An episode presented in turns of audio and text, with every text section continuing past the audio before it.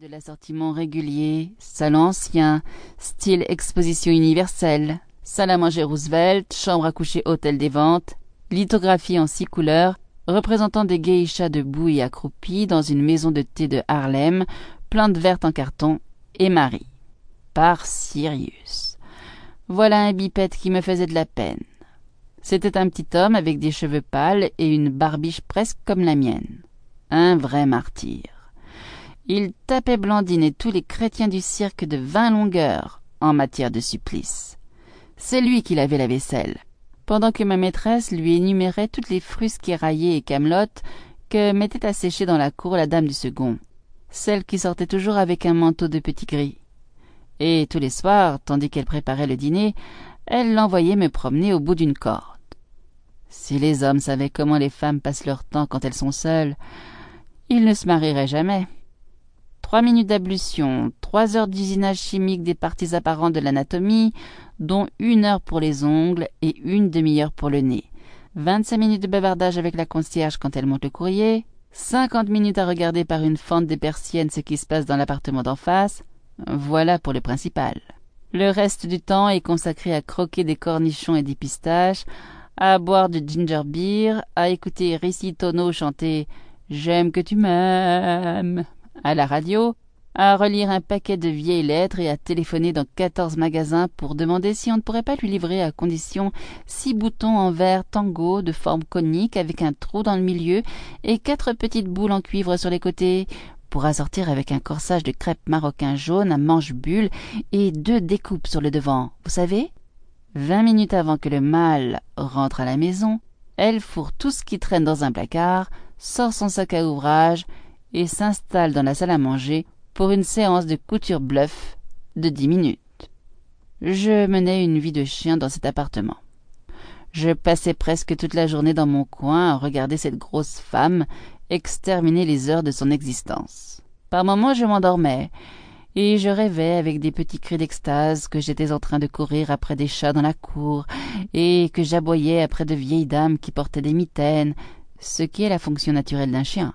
Alors mon tyran se jetait sur moi en expectorant son charabia de femelle gâteuse, et elle m'embrassait sur le nez, et... Mais qu'est-ce que je pouvais faire? Un chien ne peut pas mâcher des tubercules de cette dimension. Oui, vraiment, le mari commençait à me faire de la peine. Foi de chien jaune. On se ressemblait tellement tous les deux que les gens le remarquaient quand nous sortions ensemble. Aussi, dûmes nous éviter les avenues fréquentées par les gens bien, pour nous cantonner dans les humbles voies sales et défoncées où habitent les pauvres.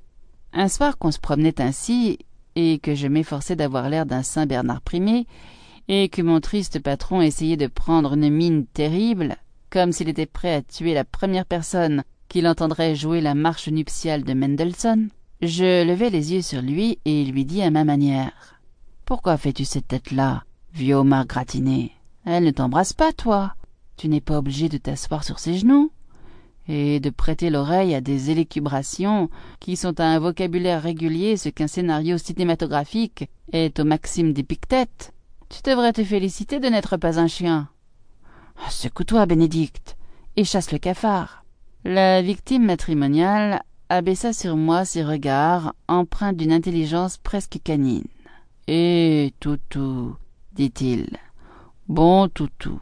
Ma parole, on dirait qu'il a envie de causer avec moi. Qu'est-ce qu'il y a, toutou? Des chats?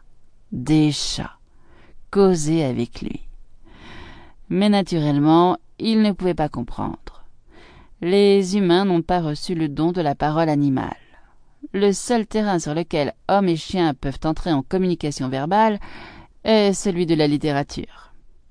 Sur le même palier que nous logeait une dame, propriétaire d'un terrier noir et fauve, que son mari sortait au bout d'une corde, lui aussi, tous les soirs. Mais je fus frappé de constater que l'homme rentrait toujours à la maison en sifflant joyeusement.